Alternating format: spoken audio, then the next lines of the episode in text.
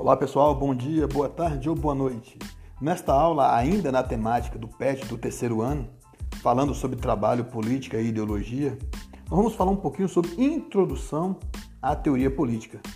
E nessa introdução à teoria política, porque a política é uma ciência, se você não sabe, se você não sabia, fica sabendo agora. Política é uma ciência, tem um curso universitário chamado Ciências Políticas.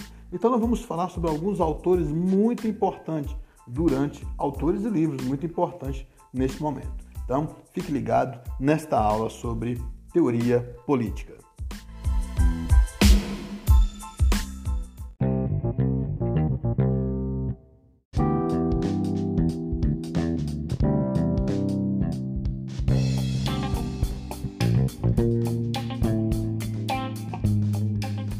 E para começar a nossa aula sobre teoria política, vamos falar sobre o livro O Príncipe, de Maquiavel, né? é escrito por Nicolau Maquiavel em 1513. Aí vem o um termo, né, maquiavélico, né? mas só foi publicado esse livro em 1532. Como Nicolau morreu em 1527, a primeira edição do livro já é considerada uma publicação póstuma, já tinha morrido. A repercussão de O Príncipe de Maquiavel, através dos séculos, ocorreu devido ao papel fundamental que a obra representa na construção do conceito de Estado, na criação do Estado. O Príncipe é um tratado político que serve como base para modelar a estrutura governamental dos tempos modernos. Olha só, esse livro possui 26 capítulos e inclui aí uma dedicatória a Lourenço de Médici, e foi escrito a partir de reflexões do passado político, reunindo conselhos e sugestões com o objetivo de conquistar a confiança de Médici. Nesta época, a Itália estava dividida em pequenos estados, repúblicas e reinos. Havia uma disputa de poder entre esses territórios. E Maquiavel, então, orienta os governantes a respeito dos, dos perigos que existem em se dividir politicamente uma península e ficar expostos a grandes potências europeias. É interessantíssimo. É aí que vem o termo de Maquiavel que diz: só um fim justifica qualquer meio. Né? Só um fim justifica qualquer meio. Não importa qual seja. A ideia é manter o poder. Então, os, as principais ideias de Maquiavel. Vamos ver quais são essas ideias. A suprema obrigação do governante é manter o poder e a segurança do país que governa. Olha só, a suprema obrigação do governante é manter o poder e a segurança do, do país que governa. Ainda que para isso ele tenha que derramar sangue. Os fins justificam os meios. Se é para manter no poder, se é para manter a segurança, que mate gente não importa. É, a conduta do príncipe, do governante, deve ser de acordo com a situação. Se é tempo de paz, haja com paz. Se é tempo de guerra, haja com frieza, com rigor. Não importa o que o governante faça em seus domínios, desde que seja para se manter, é, desde que seja para se manter-se com autoridade. Não importa se é para agir de forma violenta, sanguinária, não importa. O importante é que ele seja visto como uma autoridade. O príncipe ou o governante não precisa ter qualidades mas sim deixar parecer ao povo que ele tem. Você pode ser alguma coisa em privado, mas em público a sua imagem tem que ser aquela que você modelou, ok? Então, às vezes a pessoa é corrupta, mas ele se pinta de santo. Então, é, é isso que Maquiavel quis dizer. Todas as pessoas são movidas exclusivamente por interesses egoístas e ambição de poder pessoal. Olha que interessante, todas as pessoas são movidas exclusivamente por interesses egoístas e ambições de poder pessoal. Então, o é, que que Maquiavel alimente isso, alimente essa, esse egoísmo do povo, essa ambição, e aí a gente vai se mantendo no poder. A natureza humana é corruptível e por isso a razão humana é sempre uma razão pragmática, calculista e utilitarista. É, então é por isso que o ser humano é capaz de se corromper sempre que ele tiver necessidade. O governante nunca deverá confiar na, na lealdade de seus súditos. Tem que sempre ficar de olho. Né? Sempre ficar de olho. O governante deve supor que todos os homens são potencialmente seus rivais e por isso devem tratar de lançar uns contra os outros em proveito próprio. Só você, só o governante pode brilhar. Todos os que estão na mesa, que são aliados, podem ser seus potenciais inimigos. Parece bem com um país que eu conheço, que quando um tenta brilhar é demitido, cai matando em cima do cara. É interessantíssimo essa questão de Maquiavel sendo usada até hoje. O governante deve fazer o mal todo de uma única vez e o bem aos poucos, para que se esqueça do mal que foi feito e lembre sempre do bem. Olha que conceito interessante. O governante deve fazer o mal de uma única vez rápido. Pá! E o bem aos poucos, a conta gota, para que ele vai se diluindo o mal que ele fez as pessoas vão olhando só o quanto ele é bom. Porque o mal ele fez imediatamente. Olha que interessante. Para o governante é melhor ser considerado como miserável do que como um gastador. E aí agora você vê fotos do atual presidente né, tomando café, é, de blusa de, de time, é, daquele jeito despojado. Por quê? Porque é melhor ser considerado como miserável do que como um gastador. Tudo isso baseado nesses fundamentos aqui. Para o governante, é melhor, é, é, ou melhor, um Estado tem que se expandir e desenvolver ou cair na ruína. Olha só o termo belicista, né? É, imperialista, de, de dominação. Enfim, as ideias de Maquiavel fizeram da política ou a arte de governo né, uma função totalmente separada da ética e da moral. Ou seja, a política deve ser um fim em si mesmo.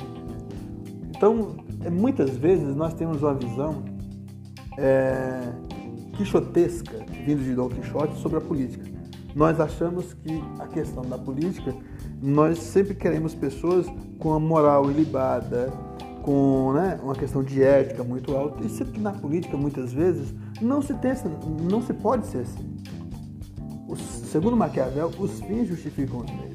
Não dá para ser totalmente bom né, e nem dá para ser também totalmente mal em falando-se de política.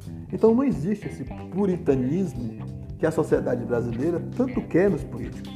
Nós sempre queremos alguém puro de coração, alguém quase que messiânico para salvar o Brasil.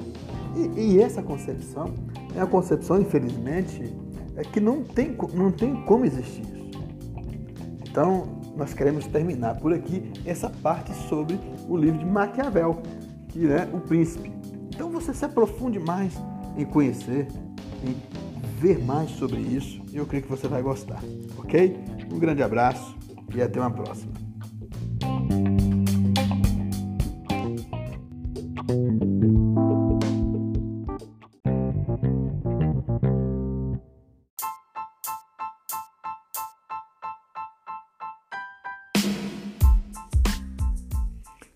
Falar agora um pouquinho sobre Thomas Hobbes, né? um filósofo, matemático. É, ele foi várias coisas lá na Inglaterra. E ele quis fundar a sua filosofia política sobre uma construção racional da sociedade. Né? Ele não queria, queria que fosse bem racional as coisas, que permitisse explicar o poder absoluto do soberano. É, é claro que as ideias dele não foram muito bem aceitas nem pelo é, o rei da Inglaterra, né, é, Jaime I, nem pela própria igreja anglicana que dominava e que domina a Inglaterra naquele período. A sua obra mais conhecida é o Leviatã, é, ou Matéria, Forma e Poder. É, nela, Hobbes é, escreve sua teoria política contratualista de maneira mais completa. Um fato interessante que envolve a escrita desse livro é que Hobbes o escreveu e o publicou em inglês, ao contrário do que fez com seus outros livros e do que era feito na época, quando era comum entre os intelectuais escrever seus livros em latim. É, já teve uma mudança aí. O objetivo desse feito era que a população inglesa, em meio à crise da monarquia, pudesse ler e entender a necessidade da instituição monárquica na formação da política da sociedade. É, Hobbes é, ele defende muito a questão do Estado. Ele crê que o Estado tem que existir porque o ser humano ele é um ser mau, uma criatura ruim por natureza e precisa então que o Estado domine isso. O Leviatã é um monstro marinho descrito no Antigo Testamento que tem como característica o seu tamanho e sua força imensa. A ideia de que ele proteja as criaturas marinhas menores e mais frágeis. Ou seja, o Leviatã é um Estado. O Estado para Hobbes, é, sob sua forma monarca, seria um Leviatã que protege os seres humanos. Criaturas frágeis é, da própria maldade, criaturas cheias de egoísmo, criaturas ruins. Né? Então, Hobbes acredita nisso, que o ser humano, em seu estado natural, é essencialmente mau. Ele defendia a monarquia e o Estado forte como fundamento para o estabelecimento da ordem e do convívio tranquilo. Seu Estado, Hobbes acreditava que tudo viraria o caos. Então, ele defende isso na sua obra, né, Leviatã. É, então, é bom adentrarmos mais nessa questão, sobre é, como é importante termos um Estado forte que mantém toda a estrutura funcionando. Então, essa é a ideia que Hobbes é, é, era favorável, né? ele acreditava muito nisso, Espero que tenha entendido um pouquinho sobre a ideia central do livro O Leviatã.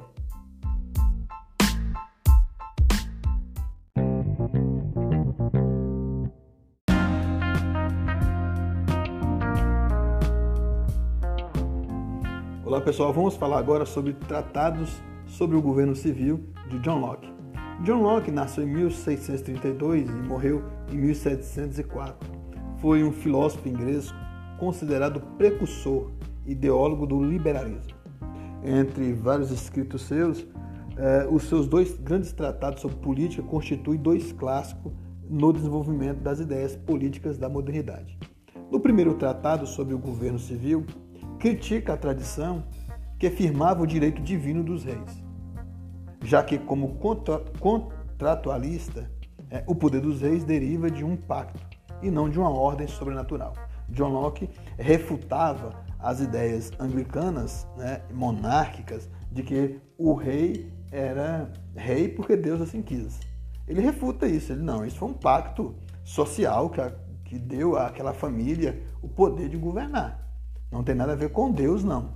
Tira Deus fora desse negócio aí, que ele não está nisso, não.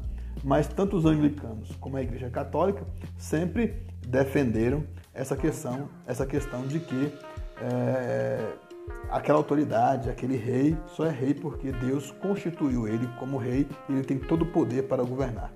No segundo tratado sobre o governo civil, ele expõe sua teoria do Estado liberal e da propriedade privada.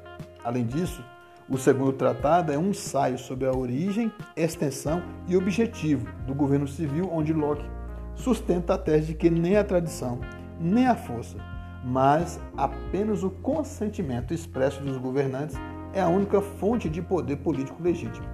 Ou seja, não é a tradição que dá autoridade a alguém, não é a força se ele tem armas ou não mas o consentimento, ou seja, o desejo, aquilo que o povo quer. O povo coloca alguém no poder e essa pessoa agora tem é, fonte de poder legítimo para governar, fonte de poder político legítimo para governar. Não é nem pela tradição, né? seja ela religiosa, seja o que for, nem pelo militarismo. Então, ele defende um governo civil.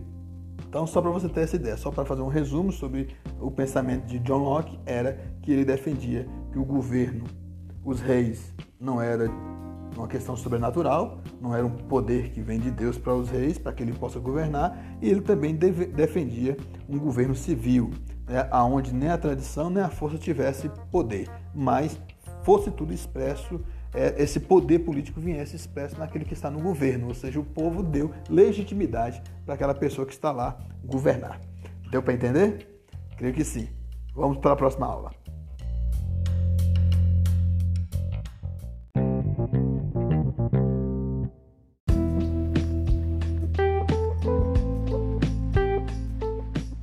Muito bem, pessoal, vamos agora falar sobre política como vocação de Max Weber. Para Weber, é, o Estado é, ele tem a legitimidade do uso da força física para manter a hegemonia do seu território. Quando nós falamos sobre isso, é interessante você refletir sobre como o Estado tem poder sobre nós. é, ele tem poder sobre a, com, com armas sobre a população. Nós somos dominados pelo Estado através das armas.